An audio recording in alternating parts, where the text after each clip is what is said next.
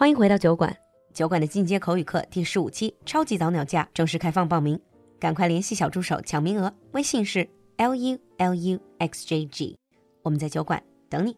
Now on with the show.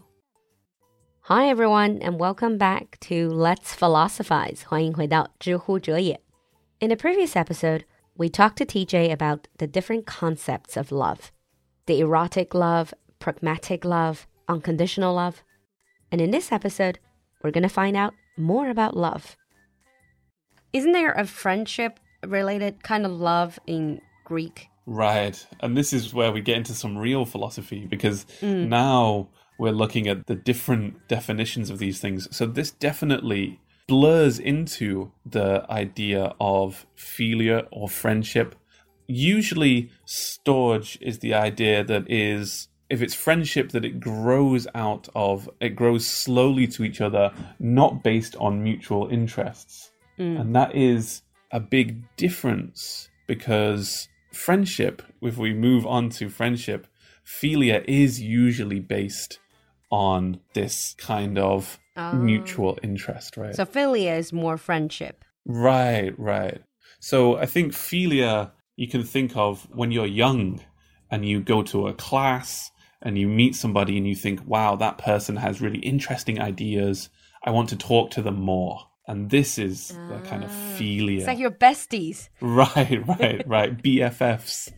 Your BFFs. are best friends forever, right? Sorry, can I just ask? Because if you use philia as part of a word to form new words, let's just say people who really love anything about English, then Anglophilia. Love anything about Chinese, you have Sinophilia. 特别喜欢、特别着迷于某一件事情，可以在后面加 philia. That is a word, right? Right, right. Not even always a good word either. So, for example, uh, pedophilia, the love of children. This is uh, Yeah, What- not in the right way though. Right, right. Not you want to be friends with the children. So this is just because over time, you know, we're talking thousands of years here, this suffix, this thing that we add on the end of words, gets used in, in different ways just to mean love more generally. But when we're talking about it as a concept in the Greek world, we're often talking about love of the good, love that's shared with somebody, and usually a kind of shared interest as well. Ah. And Aristotle uses this phrase that like you participate in the good together. So he especially thinks of this idea that you talk about philosophy with people, talk about life with people is really important for the idea of philia. Mm, it does sound more like a friendship, so it's shared interest, probably shared values as well. Mm, right, right. And that usually that happens, right? The people that you want to be around, you have these these shared values. Yeah. Okay. Are there any other types of love? Yeah, ludus is another type of love, and this is playful love. This is really, Oh, I think, the best way of talking about this love is um, the love that we have for animals, especially dogs. That we really like to. like you play with them. Right, right. I don't want to kiss the dog. You're right. I don't want to talk Some to the dog. do. Some people do. Personally, I don't want to kiss the dog. uh, You know, I don't want to talk to the dog about philosophy. I want to throw the ball. I want to have fun with the dog. And of course, not just dogs, right? We often feel this way Yeah. towards other people, especially children. When I spend time with children, I think they look cute. I want to play with them, uh, have fun, play games, and these kind of things. Yeah. Yeah. But you don't talk about deep philosophical thoughts to them or wisdom. I do sometimes, but only when I want them to go to sleep. Right. If it's bedtime, it's a very good way to get them to go to sleep. right. Bedtime story. But here's a question that I would like to ask.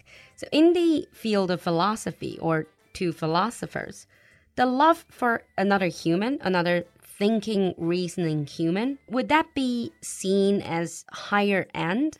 Compared with love of an animal like you play catch with your dog because obviously you cannot really talk to your dog about deep meaningful things does that mean your love with your dog or of your dog is something inferior lower So I, I think that philosophers, there's obviously many philosophers, but you can put them broadly in mm. two camps.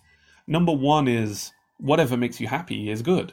So if I enjoy spending my time with dogs more than I spend enjoy spending time with people, then that means I should spend time with dogs. It's just about the pure happiness, what makes you happier. Mm. But there's other people that think there's a certain kind of quality and that the depth and complexity is important as well. Mm. And you can't have this relationship, although I love my dog, I can't really ever understand him. I'll never understand why he loves that ball so much, ever. He just loves it so much. Um, but I can never understand how he feels. And, and the same thing that he can never understand how I feel when I see him when I get home from work, for example. True. The reason why I'm asking this is obviously when we come back to human relationships, you see a couple, and sometimes people would say, oh, they're a great couple, they are soulmates. Right? They really have a lot of things in common. They talk about really deep, meaningful things. But then you look at some other couple, they probably just play together. Let's just say they play games or they do whatever, they go shopping. And it, some people would judge. Me personally, I won't, but some people would say, oh, that's very superficial because they don't have deeper connection. Mm. Again, this is uh, something that we, many people, maybe including me, have faced in the past. That hopefully your romantic relationships they should include all of the above. Ah, of course. Right. I mean, ideally, that you would find the person erotic, right? Erotically attractive. That you would have some kind of pragmatic value in the relationship. Maybe you work in the same area. You've read that you would grow to love them over time unconditionally and that you would have fun together. Right. Uh, That is perfect.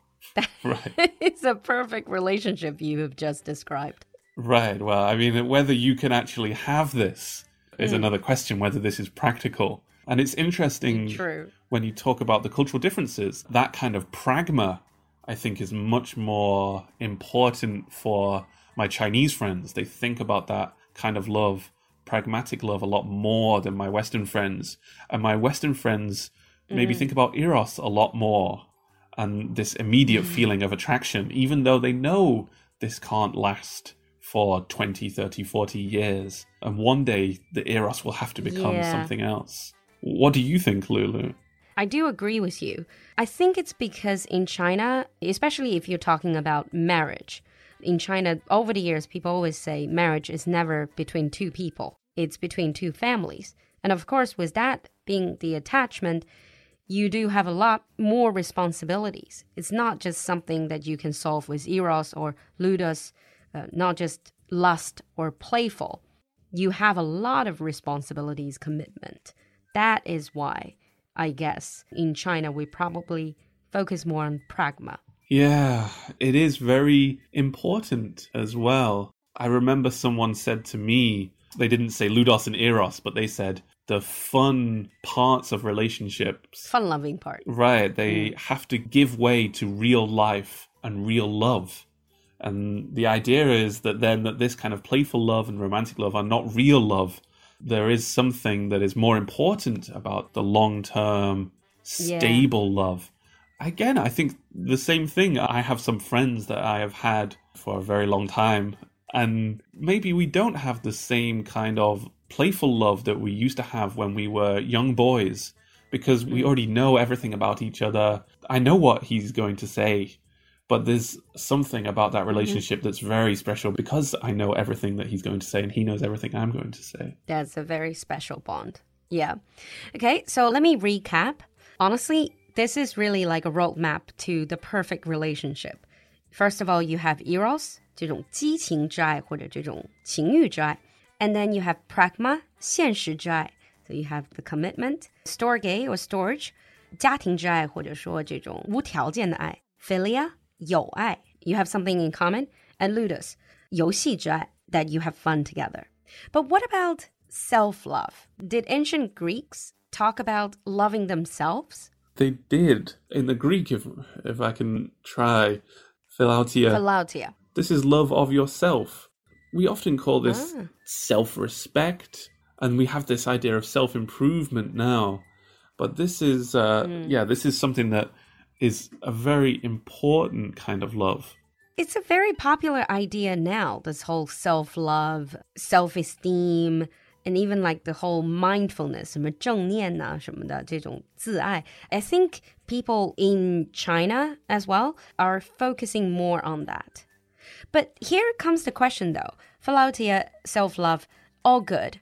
But where do we draw the line of loving yourself and being self serving, being way too self centered or selfish, only loving yourself?